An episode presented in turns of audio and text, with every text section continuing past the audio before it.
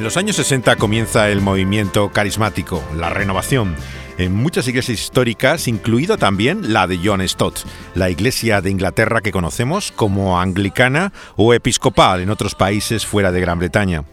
A diferencia del pentecostalismo histórico de principios de siglo, la experiencia carismática no da lugar al principio a nuevas denominaciones se da en cualquiera de las denominaciones históricas. Hay, por lo tanto, a partir de este momento, eh, bautistas de la renovación carismáticos, hay eh, presbiterianos carismáticos y así de cada denominación, pero sobre todo incluso católicos de la renovación carismática va a cambiar totalmente el escenario, lo que causa mucha confusión. Provoca, por supuesto, controversias, discusiones que siguen hasta el día de hoy, pero también una gran vitalidad, una renovación de las iglesias que empezaban a fenecer ya desde hacía tiempo por la influencia, por un lado, de la secularización y de también de la llamada teología liberal. En congregaciones evangélicas como era la de All Souls en Londres, donde estaba John Stott de eh, predicador, temían muchas veces, claro, que este movimiento reemplazara la centralidad de la cruz por el énfasis en Pentecostés y en los dones que le acompañan. Lo que tenía miedo, digamos, era que se devaluara la doctrina frente a la experiencia y se profirieran entonces más profecías en el tiempo actual que se estudiara la Biblia. Ese era el miedo y el temor que tenían muchos. El más conocido de los líderes del movimiento carismático anglicano se llamaba Michael Harper. Él murió ya en el 2010 y acabó fuera del movimiento. De hecho, acabó siendo un sacerdote ortodoxo oriental, con lo cual su nombre ha sido un poco borrado de la historia del movimiento carismático por causa de su final. Sin embargo, fue muy influyente en su inicio. Era miembro del equipo ministerial con Stott cuando recibió la experiencia del bautismo del Espíritu. Eso fue en 1962. En aquel entonces era muy joven, claro, y funcionaba dentro del equipo de la iglesia como una especie de capellán para los grandes almacenes. Esa arteria comercial que es Oxford Street eh, daba empleo a multitud de personas que trabajaban en un almacén detrás de otro. Toda la calle está llena de ellos, ¿no? Y entonces eh, había en aquella época todavía como cierta atención incluso espiritual a los empleados que implicaba eh, la libertad de poder organizar algunas reuniones o actividades dentro de estos sitios de trabajo. Se suele fechar el nacimiento del pentecostalismo histórico en la calle Azusa de Los Ángeles en 1906, pero el movimiento carismático se dice que nace en 1960 y fue eh, originalmente en una iglesia episcopal, o sea, anglicana, en Fan Nuys, en California. Era una congregación que pertenecía a la comunión anglicana, pero el año ya 62, poco después, la renovación ha llegado a luteranos y a presbiterianos, para extenderse sorprendentemente entre los católicos, sobre todo a partir del año 67, que se produce la renovación en el mundo católico. Luego ya en los 70 vendrían metodistas, bautistas, y así seguimos con cada una de las denominaciones que marcaban el complicado mundo protestante.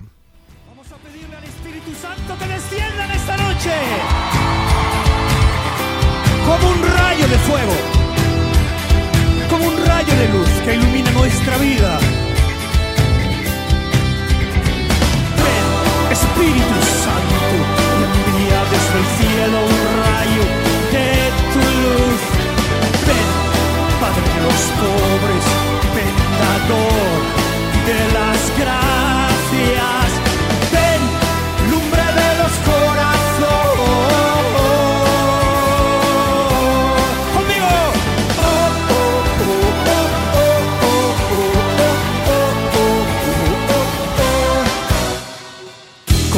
Consolador buenísimo, dulce huésped del alma, dulce refrigerio descanso en el trabajo, en el ardor tranquilidad, consuelo en el llanto. Por eso digo que Y este es Luis Alfredo Díaz Britos, el cantautor de origen uruguayo, pionero de la música de renovación carismática, no solamente en el ámbito evangélico, sino católico, que es donde grabó este disco en 1976 en Madrid, eh, cuando se había instalado viniendo de Finlandia a Burgos, donde comienza eh, las comunidades de renovación en relación también con la Iglesia Católica. Este, sin lugar a dudas, eh, la canción más popular de aquella primera época que refleja muy bien lo que era ese deseo y anhelo de renovación. De hecho, en los años 80, cuando estaba Luis viviendo en Barcelona, eh, asistía y llegó a ser miembro de la iglesia anglicana, como la de John Stott, pero en la, en la ciudad catalana. Y se produce, digamos, en todas las denominaciones este impacto de influencia de un movimiento que cruza todas las barreras y separaciones que había habido hasta ahora.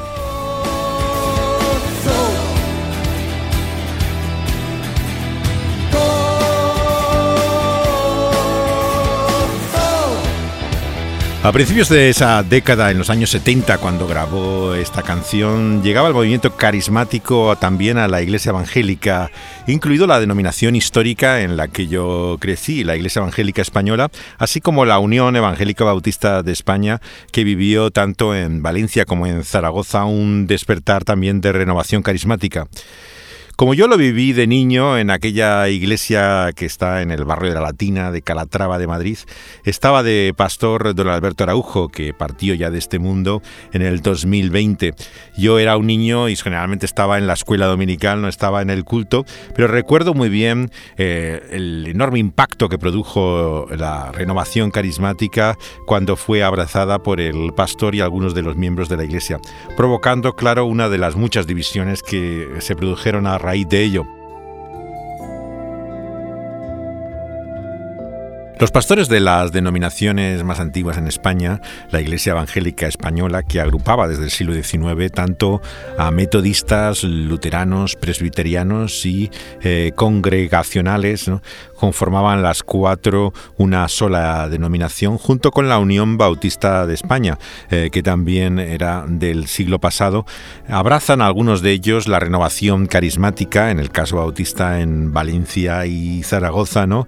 y en la Iglesia Evangélica Española, como eh, viví yo, fue en Madrid también, en Palma de Mallorca, en algunos de los lugares donde eh, realmente se enciende este anhelo y deseo de, de renovación, que provoca a su vez claro, muchas controversias, discusiones y bastantes separaciones de congregaciones que ya existían.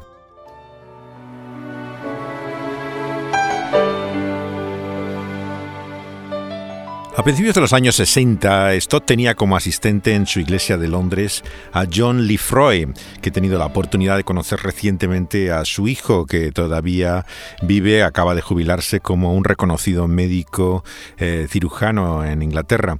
Él murió su padre el año 1998 y poco después de haber llegado a All Souls había caído gravemente enfermo de una encefalitis.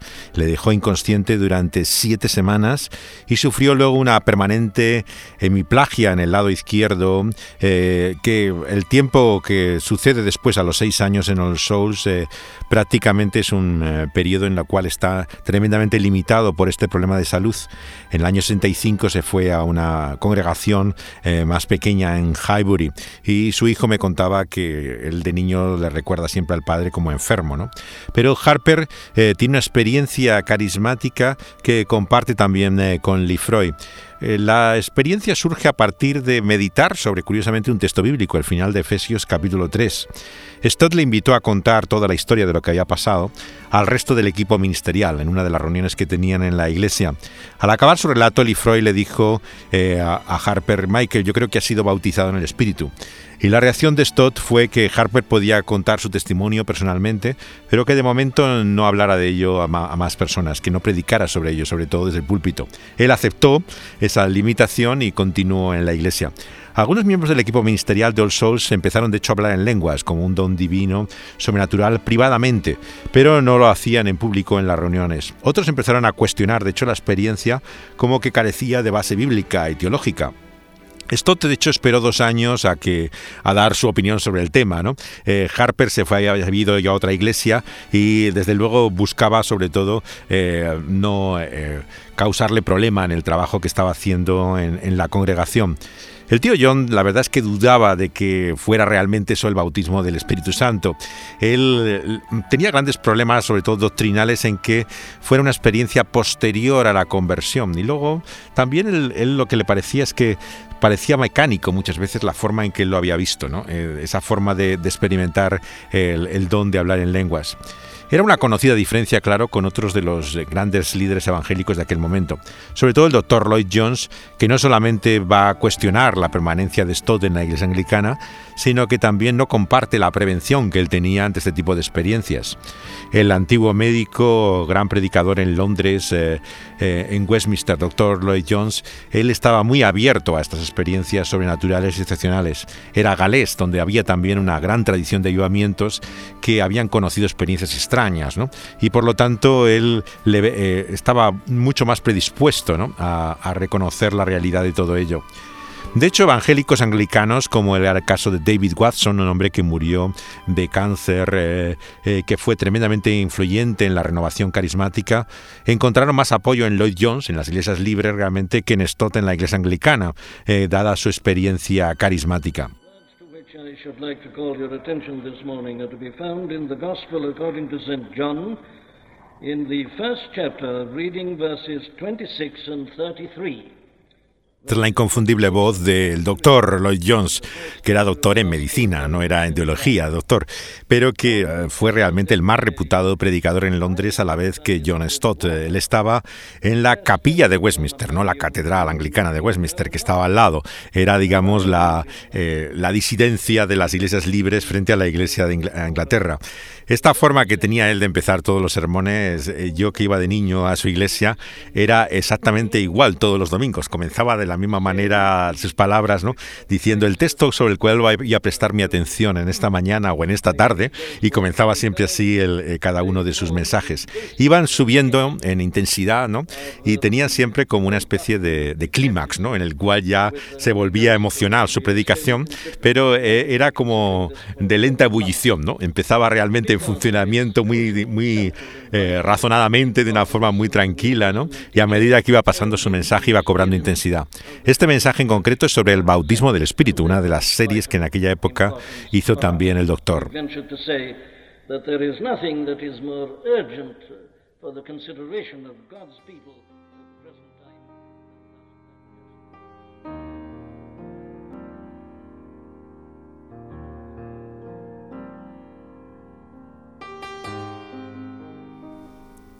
En aquella época que iba de niño a ambas iglesias, la de Westminster Chapel como eh, la de eh, All Souls, vivía también esa división de alguna forma que se estaba produciendo en el mundo evangélico a raíz de este despertar espiritual.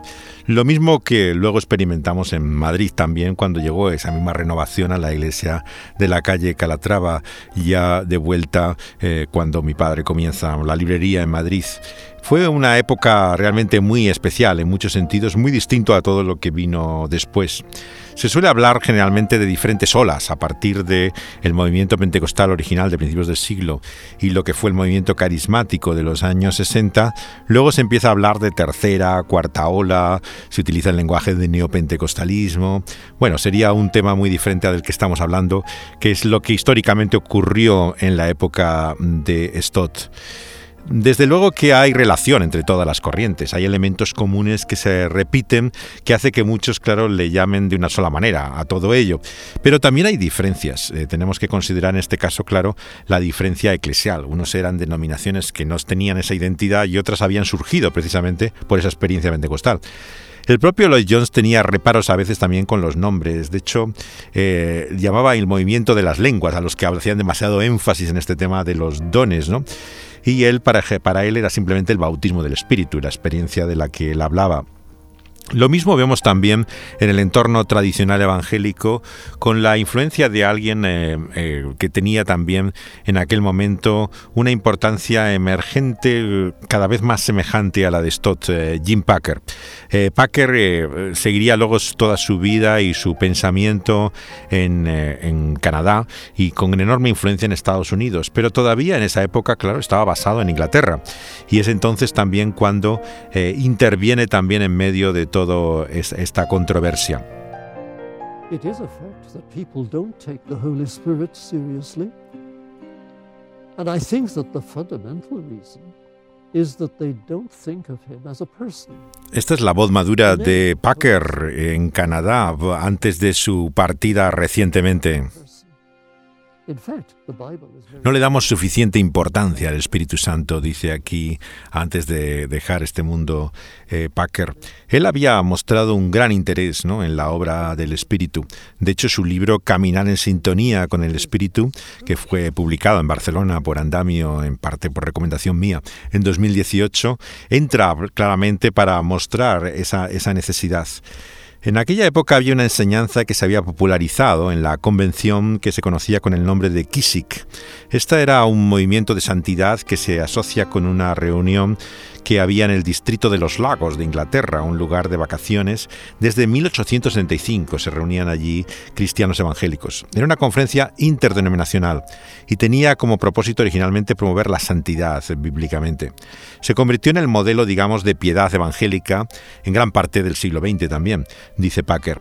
Para Lloyd Jones, esta no era, sin embargo, la verdadera espiritualidad histórica evangélica, la que encontraba en los puritanos y en el gran despertar del siglo XVIII. Y ellos, digamos, tenían también eh, sus prevenciones contra esa tradición que llamamos de santidad, que no es tan antigua como creemos. Y Stott compartía la crítica de ellos frente al movimiento de santidad de Packer y Lloyd Jones. Lo que no le gustaba a Stott era el lenguaje de Packer. Cuando él sacó su famoso artículo en una revista trimestral que había de teología, Evangelical Quarterly, hizo una crítica al movimiento de Kisi que, que declaraba su enseñanza con el término de una antigua herejía eh, que hay en, Inglaterra llamada pelagiana, que pone demasiado énfasis en el hombre y en su actividad, así como superficial, deprimente y engañosa. Esto le parecía absolutamente excesivo, ese lenguaje eh, de Packer. Y como tantas veces, yo creo que era más una cuestión de forma que de fondo. Aunque cuando me dio clase a mí en los años 80, Stott se mostraba más conciliador con el movimiento carismático, más cercano a la, postura que tiene Packer en su libro, ¿no? en el cual, si bien critica aquí sí que por su perfeccionismo, por una idea de santidad en la cual realmente no daba lugar al hecho del pecado en la vida del cristiano, sin embargo, se muestra muy abierto al movimiento de renovación que entonces se producía a los dos lados del océano. Was a man named Jesus who lived near Galilee. God sent him as his chosen son to set all mankind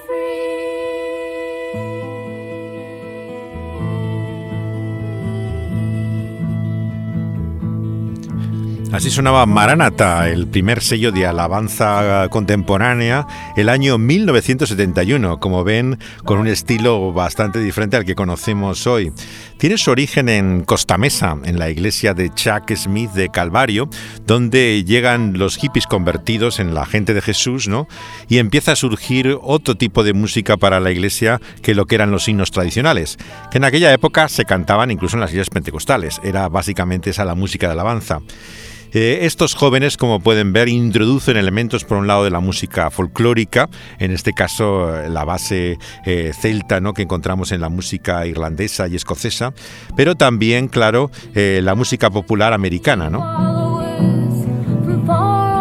El caso británico estaba muy marcado por un matrimonio neozelandés, los Garratt, que tenían una organización que fue de las primeras que promovía esta nueva música de alabanza que se llamaba Scripture in Song, la escritura en canciones, y que introducen, digamos, muchos de sus cánticos basados en la escritura en Inglaterra. Stott fue invitado a predicar en Kisik, en la conferencia del Movimiento de Santidad año 62, por un pastor anglicano que se llamaba Houghton. El tío John, como llamamos familiarmente a Stott, le contestó preguntando si para poder participar en esa conferencia había que suscribir una doctrina especial de santidad. Eh, tras discutirlo en el Consejo de la Convención, le dijeron que lo que esperaban es que simplemente que expusiera la escritura como él hacía normalmente. En los años 60 iban 7.000 personas a esta conferencia en Kisi, que era eh, muy concurrida. La primera vez habló sobre 1 de Corintios 6, el llamamiento de la Iglesia a la unidad, la humildad, el servicio y la pureza, era el bosquejo de su mensaje. Como no había sido controvertido, le invitaron otra vez, ¿no? El año 65. Y se decidió entonces a predicar sobre los capítulos 5 al 8 de Romanos, en los cuales hizo claramente un enfoque de la santidad muy distinto al que el movimiento tenía, con mucha mayor realismo respecto a la presencia del pecado en la vida del cristiano. Las exposiciones fueron publicadas como libro el año 66 y traducidas al castellano en Buenos Aires por la editorial Certeza en Argentina, con el título de Hombres Nuevos. Sobre todo les recomiendo leer el capítulo sobre Romanos 7, en el que muestra claramente las divergencias del texto bíblico con lo que este movimiento de santidad decía. Un miembro que había en el consejo cuentan que le recibió la llegada. Se llamaba Rowland Appleton. Y cuenta que lo primero que hizo Stott cuando le llevó a la habitación donde se iba a quedar donde la conferencia fue directo al armario, sacó un cajón que había bajo la ventana y puso el cajón de arriba del mueble y le dio la vuelta y lo convirtió en una mesa.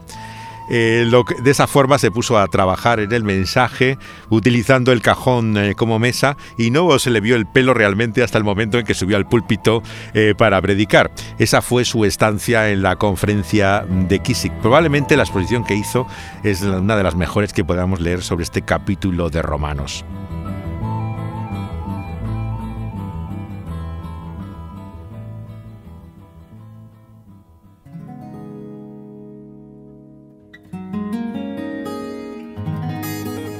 Uno de estos músicos convertidos a la fe cristiana en aquel momento también era Phil Kiki, que estamos escuchando en uno de sus pocos discos instrumentales.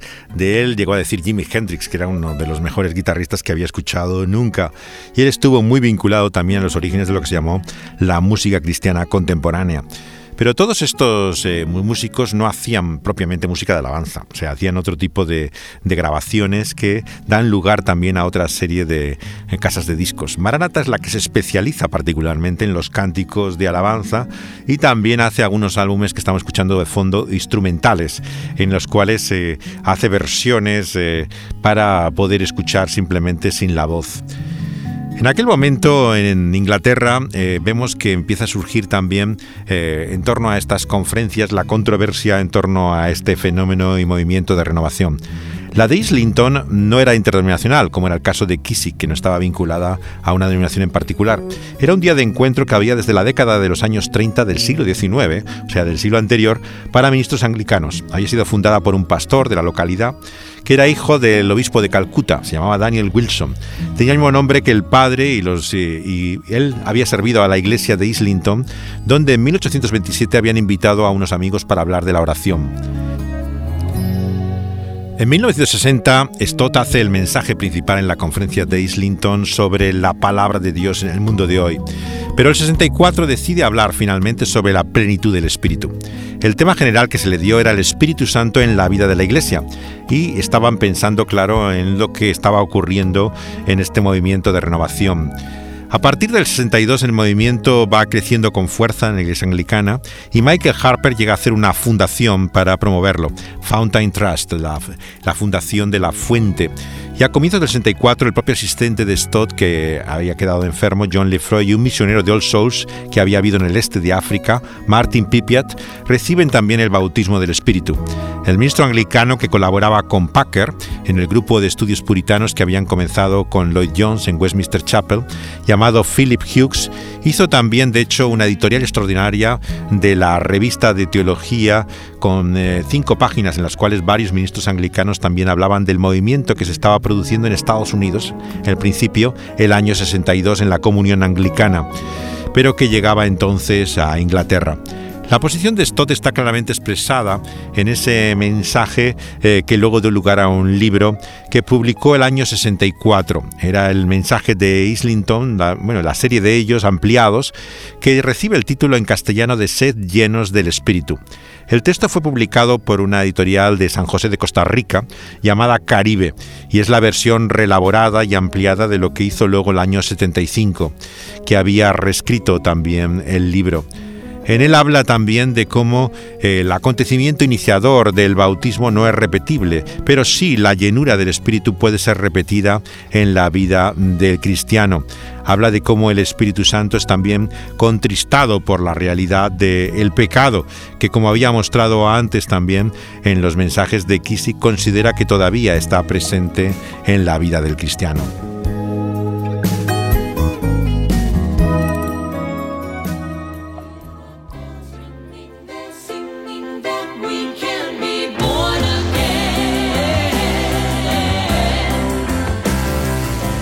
Y esta es la canción de Pascua del segundo capítulo de Hechos, el, famoso disco también de la renovación que se produce en torno a la gente de Jesús, ¿no? Y el grupo de Matthew Ward, eh, que tuvo tanta influencia también en Inglaterra, eh, ya que muchos de estos músicos empezaron a visitar un festival al cual asistía yo regularmente los veranos en Inglaterra, que tenía el nombre de Greenbelt, en el cual se escuchaba mucho de esta música americana que eh, visitaba el Reino Unido.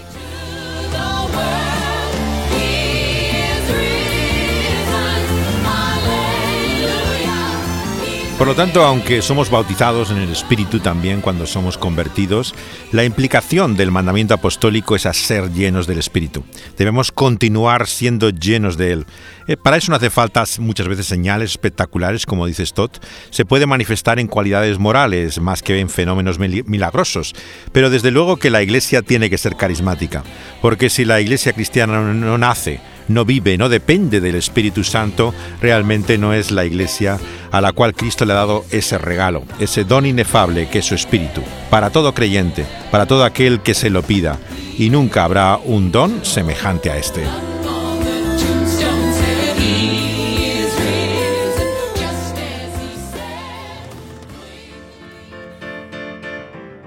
Seguiremos hablando del tío John y su historia en lo que es esta segunda mitad del siglo XX.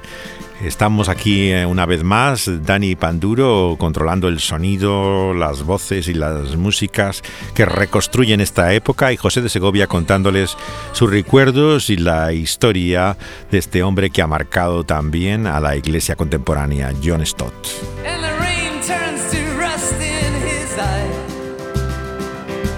Este es el Trasluz, el programa que pueden escuchar en Radio Dynamis, pero también aparece en las plataformas de podcast, tanto en eh, SoundCloud, donde pueden escucharlo con magnífico sonido, como también en la plataforma de ebooks y incluso en Spotify. Estaremos hablando la próxima vez sobre la relación de Stott con su propia denominación, con la tradición anglicana. and it's.